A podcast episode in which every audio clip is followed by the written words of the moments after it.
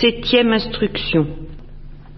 Par l'instruction d'hier soir, j'ai été tracassé d'abord par moi-même, une, souffrance bien connue d'avoir bafouillé, mais alors un peu au-delà des limites permises,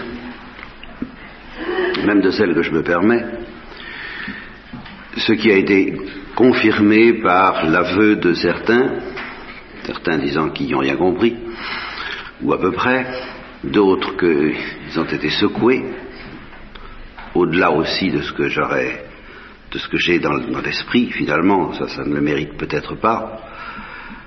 Et, euh, d'autres enfants, enfin, troisième ayant dit, dans l'ensemble, vous, peut-être qu'il faudrait étayer davantage de Bible tout ce que vous dites.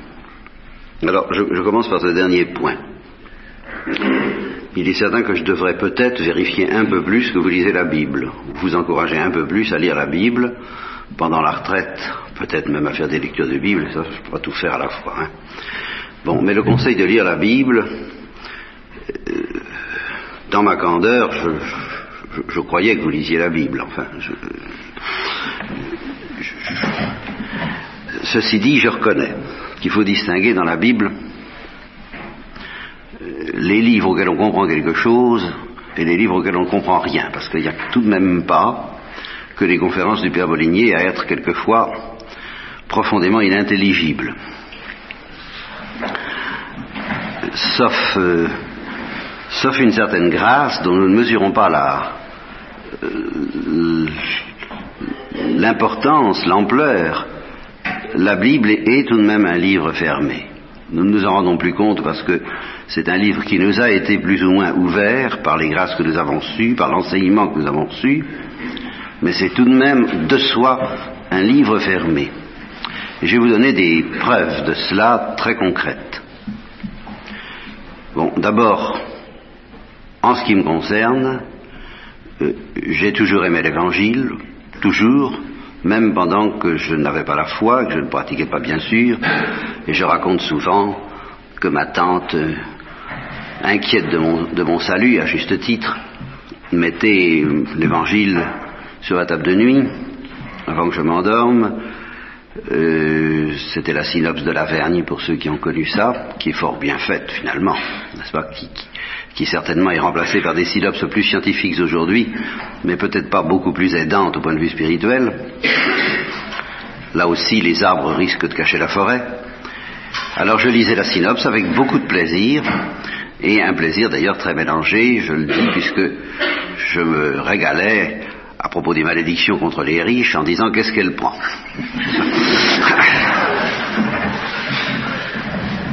et, ceci dit, l'évangile m'a tiré, m'a toujours attiré, j'ai toujours compris, mais alors voyez, en ce sens, il y, a, plusieurs manières de comprendre. Il y a celle qui, permet de répondre à la question qu'est-ce qu'il y a dans ce livre? Euh, Résumez-moi, faites ce qu'on appelle une contraction aujourd'hui, n'est-ce pas C'est-à-dire un résumé, n'est-ce pas J'aurais été complètement incapable de dire ça. J'aurais été complètement incapable d'expliquer, comme, comme je le fais maintenant, bien sûr, la signification de l'Évangile. Mais je comprenais en ce sens que j'étais heureux. C'est aussi bête que ça. Je, je lisais l'Évangile et lisant l'Évangile, j'étais heureux. Les paroles m'atteignaient et faisaient bouger quelque chose en moi, faisait chanter quelque chose en moi, faisait faisait trembler quelque chose en moi.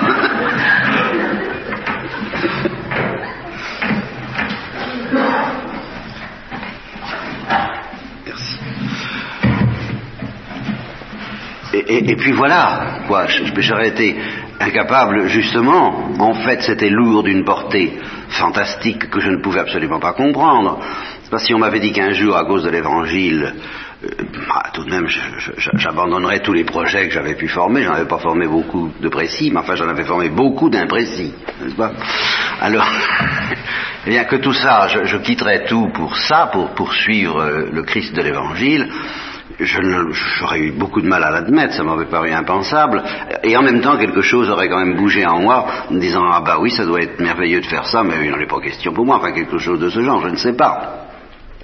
Mais justement, ça allait bien au-delà de ce que je pouvais soupçonner de l'évangile. Et je maintiens, je comprenais. Je comprenais précisément parce que j'étais heureux, j'étais à l'aise. Voilà, le critère. J'aimais ça. J'aimais l'évangile. Ceci dit, lorsque je suis entré dans l'église et chez les dominicains, et puis que j'ai ouvert les autres livres de la Bible, je n'y ai rien compris ou à peu près, à part quelques, quelques pointes, par exemple l'hymne à la charité de Saint Paul, j'ai tout de suite compris. Ça, alors là, ça m'a dit quelque chose. Bon, il y a des, partout je trouvais un peu des, des, des, pointes, mais tout à fait ponctuelles, comme on dirait aujourd'hui, qui me disaient quelque chose. Mais le reste, mais l'ensemble, particulièrement l'Ancien Testament, mais aussi le Nouveau, euh, je ne dis pas les épîtres de Saint Jean. Les épîtres de Saint Jean, j'ai tout de suite été à l'aise, très heureux aussi de, de, ce, cet hymne à l'amour. Enfin, dans Saint Jean, ça, ça, m'allait très bien. Je, je, un peu déjà comme un poisson dans l'eau là-dedans. Mais que de choses, et en particulier dans Saint-Paul, auxquelles je ne comprenais rien. Bon, et je me souviens, je, m'excuse de me répéter auprès de ceux qui ont entendu cette antienne, je me souviens en ce temps-là, il y avait des ordres mineurs avant les ordres majeurs, l'ordre sous-diaconal. Bon, il y avait parmi les ordres mineurs l'ordre du lectorat qui nous rendait aptes à lire, à faire les lectures euh, antérieures à l'évangile. Aujourd'hui, vous êtes apte, considéré comme apte par nature, n'est-ce pas? Euh, Enfin, disons, de par le baptême, admettons, au moins, encore que je suis pas du tout sûr qu'on vérifie que les gens qui font les lectures sont baptisés. enfin, dans ce temps-là, on, ne proclamait pas la parole de Dieu comme ça. Hein, il, fallait recevoir un ordre spécial qui s'appelait le lectorat. Alors, euh, c'était toujours un petit événement dans notre existence, les ordres mineurs. On s'y préparait et il y avait une liturgie assez abondante et on lisait cette liturgie d'avance. Alors je l'avais lu et j'avais découvert qu'il était euh, question de demander l'intelligence des Écritures. ça m'avait beaucoup frappé. Seigneur, donne-nous l'intelligence des Écritures. Eh bien, je m'étais dit, bonne affaire, ça c'est tout à fait ce qu'il me faut, je, vais demander l'intelligence des Écritures parce que je ne l'ai pas je, récite des psaumes, tout ça me paraît assez bizarre. Enfin, moi j'attendais un peu des traités philosophiques dans la Bible, des livres de sagesse. Ça avait pas l'air d'une sagesse. Euh, vous voyez, l'imitation de Jésus-Christ, par exemple, là, ça me disait quelque chose, parce que c'est peut-être contestable comme sagesse, enfin, je voyais bien qu'il y avait une sagesse. Les livres de l'Inde m'auraient peut-être dit quelque chose, certain, parce que il y en a, euh, sont très déroutants aussi, parce qu'on voit tout de suite que ce sont des maximes de sagesse. Mais alors, euh, les, trucs des prophètes, les, chants des psaumes, non, vraiment, je comprenais pas bien. Alors, j'ai demandé l'intelligence des Écritures. Eh bien, ça m'a été donné, ça m'a été donné. Aujourd'hui, je, suis quand même vraiment à l'aise dans Saint-Paul, à tel point que euh, il y a des gens qui pensent, ils ont peut-être raison, mais je suis pas sûr, que ce que je dis est plus près de Paul que de Jean, alors ils aiment bien dire Ah, moi vous savez, moi c'est Saint Jean, vous c'est Saint Paul. Enfin, c'est un truc qu'avait déjà bien prévu Saint Paul quand il avait dit Moi c'est Apollos, euh, etc. bon, mais donc je, suis très très à l'aise dans Saint-Paul, mais ça n'a pas été tout de suite. Ça a été un, jardin fermé pour moi pendant longtemps, et puis ça s'est ouvert euh, tous les six mois. Il y avait comme une muraille de Jéricho qui tombait, hein, et, le jardin s'ouvrait pour moi. Par conséquent, moi, je ne peux pas vous dire lisez la Bible comme ça, quoi. Je, je veux vous dire, s'il y a des parties de la Bible qui vous disent quelque chose, lisez-les. Et puis, c'est comme une musique dans laquelle il y a quelques mesures qui nous plaisent au début. Et puis, euh, à un moment donné, euh, ça s'étend. Le domaine de ce qu'on aime s'étend. Ben, prenez d'abord ce qui vous plaît dans la Bible, et puis euh, essayez de, que, ça pousse un peu des bon, des ramifications dans tous les sens et que vous finissiez par aimer ça. Il est certain qu'il faut fréquenter la Bible, mais il est certain aussi que c'est pas dans la poche, c'est pas évident, ça va pas tout seul. Et en particulier, je dis que, l'intelligence des Écritures m'a été donnée progressivement, mais elle m'a été donnée grâce à saint Thomas que j'étudiais, grâce aux pères de l'Église avec lesquels j'étais tout-même dans un contact plus ou moins direct par saint Thomas, grâce à tout ce que j'entendais dire dans l'Église par mes frères, dans les, auteurs, les cours que j'avais à recevoir, enfin, toute une espèce de rumination ecclésiale, je ne dis pas ecclésiastique, qui fait que petit à petit les portes se sont ouvertes, de sorte que je crois tout de même honnêtement que la rumination que je vous offre, elle est intelligible ou elle ne l'est pas, ça c'est une autre histoire pour vous, mais enfin, dans la mesure où elle vous est intelligible, elle peut être une des voies par lesquelles certains livres de la Bible peuvent, ou certaines paroles de la Bible peuvent devenir euh, lisibles, intelligibles, parlantes pour vous. C'est bien entendu, c'est bien évident que tout ce que je dis est au service de l'intelligence de la Bible. Ou plutôt, car je ne peux pas me contenter de dire la Bible au service de la grande révélation chrétienne dans laquelle la tradition orale est plus importante encore que la tradition écrite, même la Bible. Car c'est la tradition orale qui nous dit de lire la Bible. Et la tradition orale dépasse la Bible. Parce qu'il y a justement des choses qui sont pas dans la Bible, telles que l'Assomption. Et toute une sagesse, toute une lumière, tout un, tout un fleuve d'intuition dont tout n'est pas dit dans la Bible et qui justement aide, enfin qui, prend évidemment la Bible comme support, comme parole exceptionnellement sacrée, d'une infaillibilité garantie, c'est quand, même très précieux, et il faut méditer la Bible comme étant quelque chose de, un noyau de, la révélation chrétienne, mais enfin c'est pas le tout de la révélation chrétienne, et encore une fois, c'est la révélation qui nous pointe l'index sur la Bible, et non pas l'inverse. C'est pas la Bible qui nous dit croyez à l'Église, bien que le Christ ait dit celui qui vous écoute m'écoute, mais c'est tout de même l'Église qui nous dit lisez la Bible. Et c'est l'Église que j'écoute en lisant la Bible. En fin de compte, moi, toujours. Bon. Deuxième démonstration que la Bible peut être un livre fermé. Euh, une autre anecdote, c'est ce, brave homme qui un jour euh, aborde un prieur chez les dominicains au, fond de l'église où il y avait des livres exposés, qui lui montre l'évangile et qui lui dit mais qu'est-ce que c'est que ce livre que je trouve là? Qu'est-ce que c'est que ce bouquin J'y comprends. Je ne comprends pas. Alors le, prieur lui dit, ben c'est l'évangile. Je sais que c'est l'évangile. Ben c'est le livre de notre religion, enfin c'est là où il y a les... Mais oui, mais je ne comprends pas. J'ai essayé de lire, je, je, ne comprends pas. Mais qu'est-ce que vous ne comprenez pas? Rien. Vous voyez, ça me rappelle, ça me rappelle exactement hein, la parole de l'eunuque à Philippe. L'eunuque, il lit la Bible. Et est-ce que tu comprends ce que tu dis? Mais non. Mais non, je ne comprends pas. Comment comprendrais-je si quelqu'un ne m'explique pas? Et il lui annonça Jésus-Christ qui en ce temps-là n'était pas dans la Bible. Alors là, vous avez justement un temps privilégié qui est celui des premières années de la prédication chrétienne, et où vraiment, pour entendre parler de Jésus-Christ, on ne pouvait pas, dire, n'est-ce pas, en l'an 10 après Jésus-Christ, à celui qui voulait s'enseigner sur Jésus-Christ, lisez la Bible, ni lisez l'Évangile. On dit assez qu'il a été rédigé après. Par conséquent, on disait lisez la Bible, et à partir de la Bible, on annonçait Jésus-Christ. Donc on disait des tas de choses qui étaient bien au-delà de ce qui était écrit, et qui ensuite ont été écrites. Mais malgré tout, je suis tenté de dire que d'une certaine façon, même la Bible, même l'Évangile, c'est un peu de la lave refroidie. Et qu'il faut la faire revivre.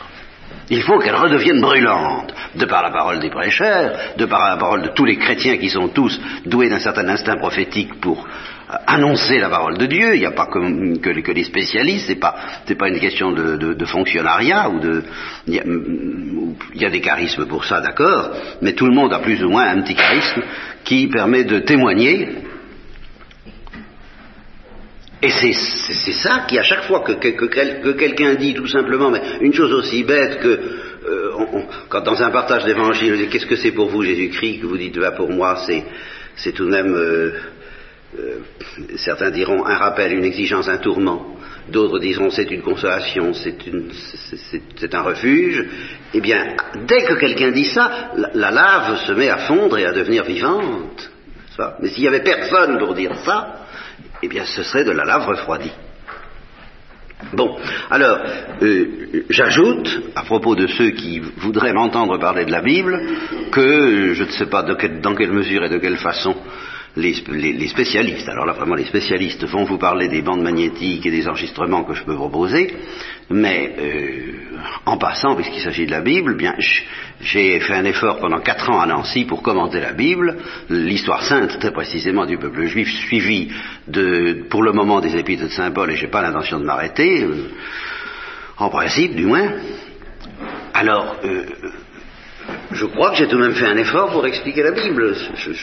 ça n'est pas absent des, choses que j'essaie de dire, et pour moi, ce que je vous dis en, retraite ne fait qu'un avec ce que je, la Bible et ce que je dis. J'ai l'impression que il y a une unité profonde. Ceci dit, bien peut-être qu'il serait souhaitable qu'en effet, euh, et je, remercie l'abbé Caquet des quelques euh, réunion de prière qu'il a pu faire, et peut-être qu'on pourrait étoffer davantage cela une autre fois, une autre année, en faisant des, appels davantage à des lectures bibliques en commun, commentaires, tout ce que vous voudrez, chose que je n'ai pas le charisme de faire, euh, parce que je vous avoue en toute simplicité que lorsque j'ai essayer de, donner une certaine substance pendant une heure du genre de l'exercice que j'ai fourni hier soir, ça vous a probablement un peu fatigué, mais alors moi, en tous les cas, je ne suis plus capable de faire autre chose. Hein. pour, un certain temps, il faut que je recharge mes actes. Hein, préviens. Bon. Alors, ceci dit, j'en arrive au fond de ce que j'ai dit à propos, je reviens à l'agonie. Alors, je vais essayer d'apporter un, remède, euh, d'une part à ceux que ça a peut-être trop secoué, d'autre part à ceux qui n'y ont rien compris. c'est encore bien de la prétention, mais enfin, je ne peux pas me désintéresser des réactions de l'auditoire, c'est pas dans mon, c'est pas dans mes, dans mes capacités. Alors, commençons par ceux que ça a trop secoué. J'ai pas assez dit une chose que que j'ai dit ailleurs, je l'ai dit souvent, ce que j'ai dit de nouveau, c'est que, à un moment donné, cet excès de, souffrance qui réfracte d'une manière douloureuse dans une chair humaine ce que j'ai appelé la douleur de Dieu, l'agonie de Dieu, cet excès de souffrance se transmute, se transmute alchimiquement en joie et j'aurais dû préciser en gloire. C'est le mystère de la résurrection qui euh, sort de là c'est une première chose que je n'ai peut-être pas assez dite, mais c'est que lorsque la douleur atteint une certaine dimension, une certaine profondeur, elle franchit le mur du son, si je peux dire. Et qu'une fois qu'elle a franchi le mur du son, cette douleur même cesse de mériter de s'appeler douleur pour devenir quelque chose qui n'a de nom dans aucune langue, mais enfin, dans la mesure où on peut et on doit parler de Dieu, donc de ces choses-là, il faut dire que c'est joie, joie, pleurs de joie, dirait Pascal, et, pure joie, hein, sans aucun mélange comme Dieu est pure joie, sans aucun mélange. Mais une joie d'une telle qualité, d'une telle rareté, d'une telle insoupçonnabilité, que précisément pour être initié à cette joie, il a fallu à Jésus-Christ, pour être initié en plénitude, de passer par cette douleur. Bon, ça c'est ce qu'il y a de nouveau dans ce que je vous ai dit, je ne l'avais jamais dit. Et je ne l'avais jamais vu de cette façon-là. Mais il y a quelque chose que j'avais toujours dit et que j'ai oublié de redire hier soir parce que j'étais trop pris par cette nouveauté et qu'il faut quand même pas oublier, c'est que même la douleur, au, temps où elle n'est encore que douleur et où elle tend vers un paroxysme, même cette douleur, dès le début, repose sur fond de béatitude, de joie, de paix, ce que j'appelle sur fond d'huile. Que c'est une douleur que l'agonie du Christ s'est dilatée, c'est quelque chose d'infiniment dilaté et dans lequel euh, on est au large. Pourquoi? Parce qu'il faut tout de même pas oublier ce que j'ai dit au début, mais que vous risquez d'avoir oublié en cours de route par ma faute, à savoir qu'il avait, et à tout moment, tout au long de cette agonie, la vision face à face. Il faudrait, faudrait quand même pas oublier ça et que cette vision face à face joue un rôle décisif ainsi que la douceur et de l'amour qu'il n'a jamais cessé d'éprouver tout au long de l'agonie, puisque c'est précisément grâce, si je peux dire, à cet euh, envahissement du bonheur de Dieu, de la joie et de la douceur de Dieu, qu'il pouvait, au moment même où il souffrait, mesurer et savourer ce que perdent les pécheurs. Vous comprenez que s'il n'avait pas été envahi par le bonheur de Dieu, il n'aurait pas pu souffrir de cette douleur de Dieu qu'on a évoquée pour, vous hier soir dans une lecture, n'est-ce pas euh, euh, Adam, où es-tu euh, cette, souffrance, tu, es, tu es loin de moi, tu es loin de mon cœur, et comme j'aurais des choses à te donner, ces pécheurs dont il savourait la révolte parce qu'il était en communication avec leur révolte, avec la révolte de l'enfer, à ce moment-là, en même temps, ils savouraient ce que Dieu aurait voulu leur donner et ce que lui-même aurait voulu leur donner, cette béatitude illimitée. Et cette béatitude était absolument inaliénable. De sorte que je maintiens que pire souffrance de l'agonie repose à tout instant sur fond de paix, et même de joie, et même de lumière. Ce sont des ténèbres qui reposent sur fond de lumière. Seulement, je dis sur fond parce que cette lumière et cette paix ne concernaient que ce qu'on appelle la fine pointe de l'âme, qui, géographiquement parlant, est fort peu de choses.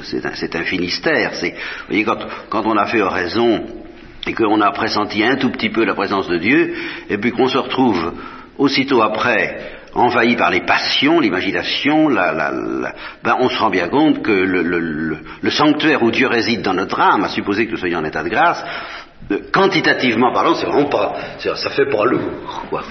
C'est la partie la plus précieuse, mais d'une certaine manière la plus insaisissable de notre être. Eh bien, c'est sur ce fond qu'on appelle justement la fine pointe que reposait la vision face à face et le bonheur euh, et, la, douceur de la charité que savourait Jésus-Christ pendant tout le long de sa agonie. Enfin, il ne l'a jamais perdu et rien ne serait plus vain, rien ne serait plus fou, je suis obligé de vous mettre en garde tout de suite parce que ce danger n'a pas été inexistant dans l'Église, que de vouloir connaître les douleurs du Christ sans avoir d'abord connu sa béatitude. C'est la première chose à faire dans, en terre chrétienne, c'est demander à Jésus de nous, initier à sa joie. Et c'est à travers l'initiation à la joie et à la paix, et surtout à la paix, eh bien, que nous pouvons petit à petit pénétrer selon qu'il nous est donné, qu'il nous est demandé, et c'est infiniment variable selon chacun, dans euh, ben, le mystère de l'agonie. Je crois que tous nous avons à tremper nos lèvres dans cette coupe, mais plus ou moins profondément selon les, appels de Dieu, ça, va de soi. Mais dans tous les cas, quel que soit le, degré, le, le, poids de ce que Dieu nous demande de porter dans ce domaine-là, c'est toujours à partir de la paix de Dieu que nous pouvons nous aventurer dans ce, dans ce jardin de Gethsemane. Il faut être, il faut être vraiment solidement enraciné dans cette paix. Et c'est pour ça que c'est tout de même la première chose à demander. Je ne voudrais pas que ce que je vous ai dit hier soir vous le fasse oublier.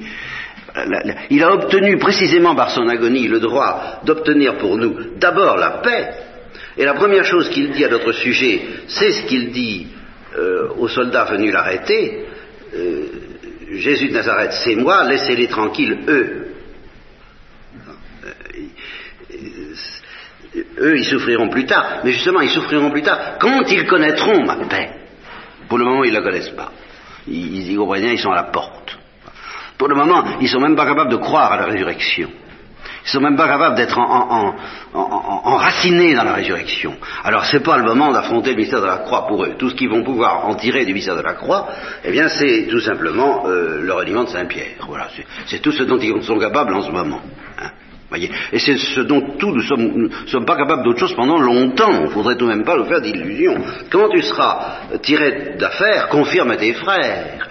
N'est-ce pas? Je vois que Satan a réclamé de vous cribler tous comme le froment. Il faut que vous passiez par une épreuve, alors. Ce qui n'est pas tout à fait la même chose que l'agonie, loin de là. Et c'est pour ça que c'est désespérant pour moi d'essayer de mettre toutes ces choses en place auprès de vous, parce que vous voyez, c'est assez complexe, et j'arrive pas à, expliquer déjà les principes que j'ai assez de mal à comprendre moi-même. Alors vraiment, on n'est pas tiré de l'auberge, comme on dit. Mais, mais il est certain qu'il y a une épreuve qui nous permet de, déjà de croire, ce qui s'appelle croire, que Jésus est ressuscité. Je l'ai dit et redit que c'est la première chose que Jésus reproche à ses disciples après la résurrection, c'est pas d'avoir décampé au moment de la croix. Ils, savent se le reprocher eux-mêmes, ils n'ont pas besoin. Jésus regarde à Pierre, il lui a rien dit, ça suffit. Euh, avant que le coq ait chanté, tu, redire à trois fois, il lui avait dit avant. Parce qu'à ce moment-là, euh, attention, euh, pas question, bon, très bien. Eh bien, tu verras. Mais à la résurrection, ils ne leur reprochent pas du tout d'avoir fait ça, parce qu'ils savaient très bien qu'avec leur présomption, leur prétention, leur, leur, illusion, ils ne pouvaient pas faire mieux. Ils ne pouvaient pas faire autre chose. Ils ne leur reprochent pas. Seulement, il leur dit, voilà, vous n'êtes même pas encore en état de croire à ma résurrection. Vous avez le cœur dur, parce que vous ne croyez pas, parce que c'est trop beau. Parce qu'en général, ce qui est trop beau, vous en doutez. Et c'est votre principal péché. Alors, euh, vous voyez, d'une certaine manière, je vous dis exactement le contraire de ce que je fais depuis le début de la. Je vous parle de la croix, et, d'une certaine façon, eh bien, on n'a pas le droit de parler de la croix avant d'avoir converti quelqu'un, ou plutôt été au service du Saint-Esprit, convertissant quelqu'un, de façon à ce qu'il entrevoie, vraiment, ce qui s'appelle entrevoir, la paix de Dieu. Et à ce qu'il soit solidement enraciné dans cette paix. Et c'est vous remarquez que pendant des années, pour ne pas dire dix ans, j'ai pas parlé de la croix, enfin vraiment, tout, comme j'en parle maintenant. J'ai parlé de la grâce, j'ai parlé de la paix, j'ai parlé de l'esprit d'enfance, qui était la condition pour recevoir cette paix, et je me contredis très consciemment en disant, en répétant ce que je vous ai dit hier, c'est vrai que pour atteindre l'esprit d'enfance, il faut quand même connaître un certain déchirement, une certaine souffrance. Oui, c'est vrai, tout ça se mélange, c'est une salade incroyable, et pourtant, je m'y retrouve un peu, mais je ne sais pas encore bien exprimer comment je m'y retrouve. Je répète en tout cas, Disons qu'il faut une première initiation à la croix que j'appellerais une initiation élémentaire, celle qui est indispensable pour qu'on trouve la paix. Voilà. On ne trouvera pas la paix de Dieu, on ne trouvera pas la paix du Christ sans souffrir un peu. On ne trouvera pas l'esprit d'enfance sans souffrir un peu. C'est un peu, si vous voulez, les purifications nécessaires, mais les purifications ne sont encore, celles-là du moins, celles dont je parle maintenant, les premières purifications, pas les dernières. Mais les premières purifications ne sont encore qu'une initiation très légère à la croix très légère au point de vue de la profondeur, je ne parle pas de l'intensité. Bon, et, tout ça doit être, euh, cette première initiation doit être centrée non pas sur la croix, je vais, jusque-là, si ce n'est dans la mesure où c'est une preuve d'amour de la part du Christ. Alors ça oui, dans ce sens-là, il faut le regarder, il faut l'écouter, l'entendre dire, je ne t'ai pas aimé pour rire, il faut entendre ça. Il faut entendre la croix comme parole de paix. Il faut entendre la croix comme parole de sécurité. Non pas de sécurisation, mais de sécurité. Tu, vois, comme je t'ai aimé, par conséquent, tu ne dois pas craindre. Tu ne dois pas avoir peur de te réfugier, comme le disait Luther, dans les plaies du Christ. Et en passant par la Sainte Vierge, enfin, moi, moi je ne pourrais te dire autre chose, n'est-ce pas? Et si par exemple nous interrogeons Jésus-Christ, et que nous disons, mais enfin, c'est pas drôle ce que vous avez subi, alors va falloir en faire autant? Eh bien, il, nous dira, je ne peux pas te répondre avant que tu n'aies d'abord profité de ma souffrance comme d'une source de paix pour toi. Tant que tu n'auras pas compris à quel point je t'aime à travers cette croix, et que tu n'iras pas trouver un lieu de repos et de, délivrance, ben je ne t'en dirai pas plus. C'est vrai qu'il y a une autre page à ouvrir, peut-être, qui est pour toi, oui, sûrement même, qui est celle de, de, mourir avec moi, mais la première chose, c'est que tu entendes bien que je t'aime. Et qu'est-ce que je peux faire de plus pour te le prouver? Et je raconte, là encore, je m'excuse pour ceux qui l'ont déjà entendu, l'histoire de cette religieuse qui, au temps où les, religieuses étaient séparées euh, de manière fort abrupte, en deux classes sociales, car on peut vraiment parler de deux classes sociales à ce moment-là, les sœurs de cœur et les sœurs converses, et les, grandes dames euh, aristocratiques et bourgeoises entraient au cœur, et leur bonnes allaient chez les converses, quoi. Enfin, en gros, ça, en gros, fait, c'était même un peu ça. Vous voyez Alors c'était tout de même nettement deux classes sociales, et c'est pas forcément de soi une mauvaise chose, mais la dureté du cœur humain aidant, ça peut devenir extrêmement démoniaque comme tout, comme toute chose. Et alors, c'était un peu le cas dans une communauté où il y avait un, mépris, ça se passait il y a longtemps, hein, 1910 par là, un mépris assez tranquille euh, à l'égard des, des, sœurs converses, enfin, le, menu fretin. Et alors une jeune paysanne entre là-dedans, pleine de santé d'ailleurs, pleine d'ardeur, pleine d'amour du Christ, de violence, mais enfin pas du tout masochiste, si vous voulez, hein oui Donc pas du tout prête à prendre l'attitude euh, euh, humaine hein, qui semblerait convenir à une telle situation. Et alors, elle tombe là-dedans et voit à quoi elle a affaire. Alors, euh, c'est une révolte.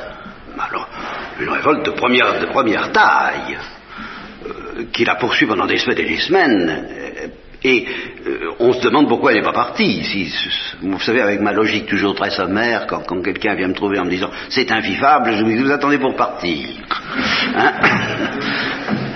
type qui comprend pas c'est un peu plus compliqué que ça quand même, vous voyez. Moi, c'est un peu mon genre.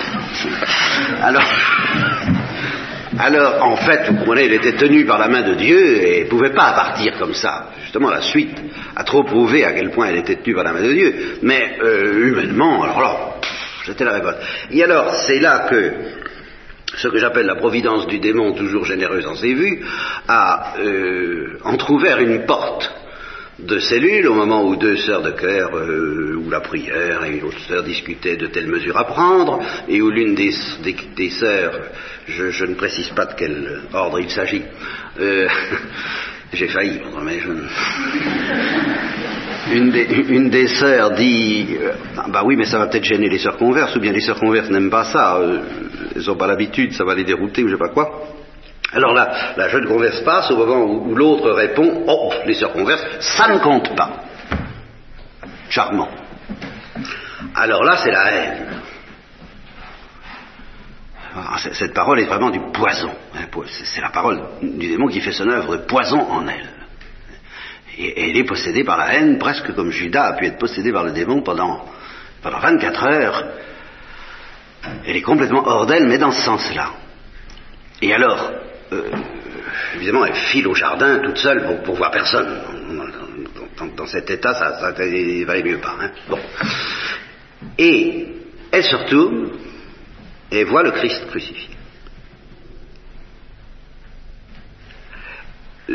C'est une histoire authentique, tout à fait authentique, parce que la personne dont on m'a raconté ça est morte à 70 ans en odeur de sainteté, et à ma connaissance, c'est la communauté qui m'a raconté ça, la communauté qui l'a vu vivre et qui l'a vu mourir, qui l'a vu mourir comme une sainte et qui m'a dit, elle n'a jamais eu plus de, c'était pas d'une fille à vision, hein, elle en a eu une, à notre connaissance du moins, c'est celle-là. Donc c'était pas une imaginative qui, courait après ces trucs-là. Elle l'a eu peut-être une seule fois. Elle a vu le Christ crucifié, et il lui a dit quelque chose de très court. Et alors, quand j'ai le temps, je pose la question suivante, qu'est-ce qu'il a dit? Devinez. Et alors, en gros, ben, il y a deux pistes possibles, et selon les tempéraments, on s'oriente vers ce que j'appelle la piste piège, qui consiste à dire, ben, tu vois ce que j'ai souffert pour toi, tu peux bien en faire autant. En gros, sois, généreuse, allons, courage, euh, voilà, voyez, tu, vois bien que moi aussi, j'ai été méprisé, donc euh, accepte d'être méprisé. Alors, c'est la piste piège parce qu'il suffit de voir le Christ en croix pour comprendre ça, il n'y a pas besoin qu'il le dise. Ça, va, de soi. Et généralement, il ne parle pas pour rien dire. Et puis deuxièmement, parce que ce qu'il lui a dit, c'était quelque chose que théoriquement elle savait, mais qu'elle était en train d'oublier, parce que c'est beaucoup plus difficile à savoir qu'on ne croit. Et qui est justement cette première chose, cette première parole, cette première vérité, cette première lumière, sans laquelle ce n'est pas la peine d'essayer de comprendre les autres. Elle le savait théoriquement, mais elle l'avait oublié. Et alors, le Christ, si j'ose dire, si je, et je lui demande pardon de cette irrévérence, s'est servi d'une manière un peu géniale. Oui, c'est vraiment très irrévérencieux de ma part. de la parole empoisonnée. Ça ne compte pas. Qui avait fait son œuvre de mort, il a repris cette parole elle-même pour en faire une parole de vie et de résurrection. Il lui a dit simplement, tu comptes pour moi. Elle avait oublié ça. Ce qui est pourtant textuel dans la Bible, puisque j'en ai fait le titre d'un des chapitres du combat de Jacob, tu as du prix à mes yeux. Nous ne l'avons pas encore compris. Vous mettez pas, vous ne faites pas d'illusions. Et, et à commencer par moi. Nous ne savons pas encore ça. Et tant qu'on n'a pas reçu de la croix, car c'est bien de la croix, cette leçon que nous comptons pour lui, et suffisamment pour qu'il supporte tout ça pour nous, et, je vais plus loin, suffisamment pour qu'il supporte tout cela pour nous, en désirant nous l'éviter. Laissez-les tranquilles, eux. Me voici, déchargé votre colère infernale sur moi, justement. Je, fais le tout à l'égout. Je, je, fais la poubelle. Je canalise les ténèbres. Euh, par ici les ténèbres, pas sur eux. Autant qu'il en est dans mon pouvoir, je désire vous épargner toute souffrance. Tant qu'on n'a pas compris ça de la part du Christ, on sera toujours tenté de soupçonner Dieu d'un certain sadisme. Et tant qu'on ne sera pas vraiment délivré de cette tentation démoniaque que justement le démon se charge d'entretenir énergiquement à nos yeux. Exemple, justement, les sœurs converses, ça ne compte pas. Ça ne compte pas aux yeux de qui? Ben, Aux yeux des sœurs de cœur, c'est-à-dire des, épouses du Christ, bien choisies, bien aimées par Dieu, autrement dit, du Christ lui-même. Alors, la, la, révolte mélange tout ça dans une espèce de salade qui plaît beaucoup aux démons, n'est-ce pas?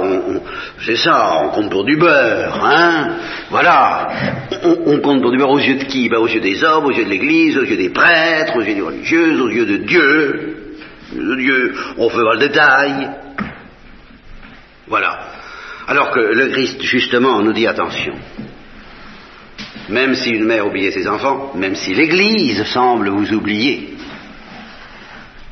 elle vous donnera tout ce dont vous avez besoin parce que à l'extrême limite, à l'extrême limite, hein, c'est une pointe excessive. L'Église n'est pas chargée de vous aimer, c'est moi qui suis chargé de vous aimer. L'Église est chargée de vous donner de la part de mon amour ce dont vous avez besoin. Et elle vous le fera. Si c'est ça que vous attendez d'elle. Et puis si c'est ça que vous attendez d'elle, vous découvrirez que l'Église vous aime, mais l'Église invisible. Et quelquefois un petit peu l'Église visible. Mais hein, vous savez, c'est un petit peu comme l'entretien que nous aurons demain matin, c'est vraiment du, du, tout à fait de la mousse, du surcroît. La moelle de l'amour nous est donnée par Dieu, nous est donnée par le Christ, et nous est donnée par des gens que nous ne verrons jamais et qui en ce moment même brille pour nous, souffre pour nous, meurt pour nous. Donc, il y a des hommes qui vous aiment, il y a des femmes qui vous aiment, et qui sont prêts à donner votre vie pour vous, qui sont prêts, je, je le sais, à donner leur vie pour vous en ce moment même, à tout instant. Mais vous ne les verrez jamais. Alors c'est ça la foi. Et c'est là-dessus, justement, c'est sur cet amour-là, humain, très humain, très charnel et très, très tangible, très incarné.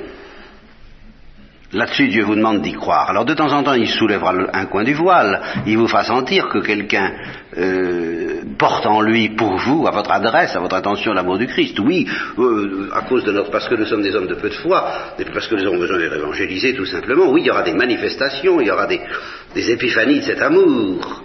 Mais enfin, tant que vous n'aurez pas compris que même au plan de ce qui se passe sur la terre, dans l'invisible, l'amour qui vous est donné dépasse infiniment celui que vous pourrez vérifier, tant que vous n'aurez pas compris ça, mais je crois que je suis tenté de vous dire avec Jésus, écoutez, n'essayez donc pas de comprendre autre chose. Ce que je peux résumer dans la parole du psaume, que j'ai répété longtemps avec délectation, en latin, je m'excuse de la dire en latin parce que c'est comme ça que je m'en souviens, mais il faut la traduire. Attendez, je vous traduis. N'est-ce pas? Surgite postquam sederitis qui manducatis panem doloris. N'est-ce pas? Levez-vous quand vous vous serez reposé. Vous qui mangez le pain de la douleur. Vous qui êtes secoué, vous qui êtes tourmenté, vous qui êtes tenté par la révolte ou le découragement ou le désespoir, la première chose que je, que je vous demande, c'est pas de porter votre croix courageusement. Euh, non, je vous en demande pas tant. Je voudrais vous consoler. Ben, ça n'a pas l'air, vous n'avez pas l'air de faire grand chose pour ça. Que de fois j'ai entendu dire ça aussi. Mais je ne peux pas vous consoler parce que justement, euh, d'une part, vous avez du mal à y croire, et puis d'autre part, plus ou moins consciemment, votre orgueil cherche autre chose. Votre orgueil cherche à faire quelque chose de plus brillant. Vous cherchez plus ou moins, comme la grenouille qui s'enfle pour devenir comme le bœuf, à faire comme moi, à faire des prouesses. Tant que vous chercherez à faire des prouesses, je ne peux pas vous consoler. Évidemment, il est difficile de regarder la croix, surtout quand on est jeune, sans avoir envie d'en faire autant, si j'ose dire. Tout au moins de faire des choses un peu bien. Et sans être tenté de se décourager parce qu'on n'y arrive pas. C'est vrai. Et pourtant, c'est pas ça que le Christ nous demande de comprendre euh, d'abord. Voilà, d'abord. Et c'est pour ça que j'ai insisté sur le fait, je reviens à ce que je vous ai dit, que dans l'agonie, le Christ a la vision face à face, c'est parce que au moins vous pouvez peut-être comprendre à partir de là qu'il y a un aspect de l'agonie qui n'est pas question que nous partagions, mais c'est justement la vision face à face. Et, et par conséquent, nous ne pouvons pas atteindre la même profondeur d'agonie que Jésus-Christ. Ça n'est pas possible parce que pour y arriver, il faudrait la vision face à face. Il faudrait un écartèlement dont nous ne pouvons pas comprendre ce que c'était pour lui. Nous pouvons le soupçonner de loin. Mais alors justement, il n'est pas question d'imiter cela. Il nous demandera, bien sûr, il nous proposera d'entrer dans ce mystère, oui, bien sûr, d'être initiés nous aussi à la douleur de Dieu à travers la douleur du Christ, d'être, comme je l'ai dit à propos de la Sainte Vierge, et comme je le répéterai, stigmatisés par, la gloire de son agonie. Mais stigmatisés. Oui, il nous demandera ça. Mais d'abord, pour jouer à un jeu qui donne des émotions fortes. La première chose que demande l'initiateur, c'est de nous dire Crois-tu que je t'aime Me fais-tu confiance? Alors vous comprenez, je vous dire Oh oui, oui, jouer confiance, comment, comment ça se fait ce jeu? Comment on joue, n'est-ce pas? Eh bien, c'est va pas, c'est pas la peine, je ne peux pas commencer. Tu, tu vas déraper au premier tournant, parce que tu ne me feras pas confiance. Et de ce côté-là, euh, Dieu est évidemment très exigeant et, et douloureusement exigeant. C'est une exigence de douceur, c'est une exigence d'amour, c'est une exigence de homme de peu de foi, pourquoi as-tu douté? Mais il nous dit pas ça comme ça, pourquoi as-tu douté? Il nous dit, euh, là vraiment, faut mettre la musique, quoi. C'est vraiment du mineur, c'est pas du majeur. Enfin, homme de peu de foi, pourquoi as-tu encore douté de moi? Qu'est-ce que, je peux faire d'un instrument qui est aussi peu souple, comme il disait à Consumata? Parce que Consumata était très gêné parce que au milieu du moment, d'un moment de souffrance, elle était dans la souffrance, elle était dans les purifications, elle était dans, dans, dans une certaine agonie, c'est un fait. Et puis brusquement elle est envahie par la douceur, par, la paix, par la, délivrance, et alors ça, l'inquiète, ça l'agite, ça la tourmente. Qu'est-ce qui se passe? Ça va pas, attention. Alors, euh, il lui dit je fasse avec un instrument aussi peu souple que toi? Oui, je fasse. Hein T'es pas capable de te laisser faire. Et de te laisser faire par le bonheur. Alors évidemment, je dis des choses qui sont parfaitement contradictoires, j'en ai conscience, euh, apparemment. C'est pour ça que je souffre, parce que je voudrais tout de même bien arriver un jour à ce que ce soit cohérent, et puis que puis si j'étais arrivé, qu'est-ce que ça voudrait dire? Que j'ai fabriqué quelque chose de bien satisfaisant, hein, euh, auquel personne ne comprendra rien, parce que, euh, parce que si c'est pas donné du dedans par Dieu. Donc je maintiens Dieu souffre que nous ne soyons pas assez heureux, que nous ne soyons pas assez en paix, et nous ne sommes pas assez heureux et nous ne sommes pas assez en paix parce que nous ne comprenons pas qu'il nous aime, nous n'y croyons pas, nous n'avons pas confiance vraiment dans cette folie d'amour. Et tant que c'est ainsi, il nous demande de regarder la croix d'abord comme une preuve d'amour pour nous, point final. Et il nous demande de faire appel à la Sainte Vierge dès que justement on commence à nous agiter, à s'agiter, on commence à nous agiter, à nous inquiéter, à nous tourmenter à propos de la croix, il nous dit voici ta mère. Ce qui veut dire écoute, arrête, basta, comme disait la Sainte Vierge euh, à je ne sais quel anarchiste qui voulait tuer Pie XII et qui aiguisait son grand couteau. C'est une histoire authentique, ça. Hein. Il, préparait son couteau pour tuer Pie XII. Il lui a donné d'ailleurs, ça fait partie des archives du Vatican. Euh, et alors, euh, c'est que, ah ben oui, lui aussi, hein, il en avait sur le. Hein, on, je, on, compte pour du beurre, on se moque de moi, on ne m'aime pas, enfin tout ça. Hein, je, passe sur les blasphèmes qu'il pouvait prononcer contre l'Église et contre les prêtres et contre, et contre Dieu, hein, plus ou moins consciemment. Alors, euh, on va en finir avec tout ça. Et alors la Sainte Vierge lui est apparue. Alors lui, c'est la Sainte Vierge, vous voyez, c'est pas. La Sainte Vierge lui est apparue. Alors, je ne sais pas comment ça s'est passé, je résume ça à ma sauce, je vous en demande pardon. Il lui a dit, ah bah tiens, ça tombe bien, pendant que je vous tiens, je m'en vais me, vous dire tout ce que j'ai sur le cœur. Parce que, alors, il lui a sorti tout ce qu'il avait sur le cœur, elle l'a laissé dire, puis quand il a sorti, quand elle a estimé que ça suffisait comme ça, il lui a simplement dit une seule chose, hein, qu'il faut être italien pour comprendre, elle lui a dit basta. Hein. Ça, ça, va bien comme ça. Bon, maintenant que tu as assez causé, et, alors il a compris qu'il était aimé, enfin c'est tout. Ça, ça, ça suffit, c'est défini. Quoi. Et alors c'est ça, le Christ dit, voici ta mère, bon, euh, sors-lui tout ce que tu as à lui sortir, euh, et quand elle en a venu, il dit, bon, basta. Hein. Je t'aime, allez, viens, fais pas, d'histoire, et nous en revenons. Nous en revenons à ce que je vous ai dit à propos de l'espérance. C'est sur la musique de la Sainte Vierge qu'il faut dire, pas d'histoire. Bah, assez d'histoire, basta, basta. T'as as assez causé, tu t'es assez agité. Euh, si tu voulais bien commencer à comprendre que tu es heureux.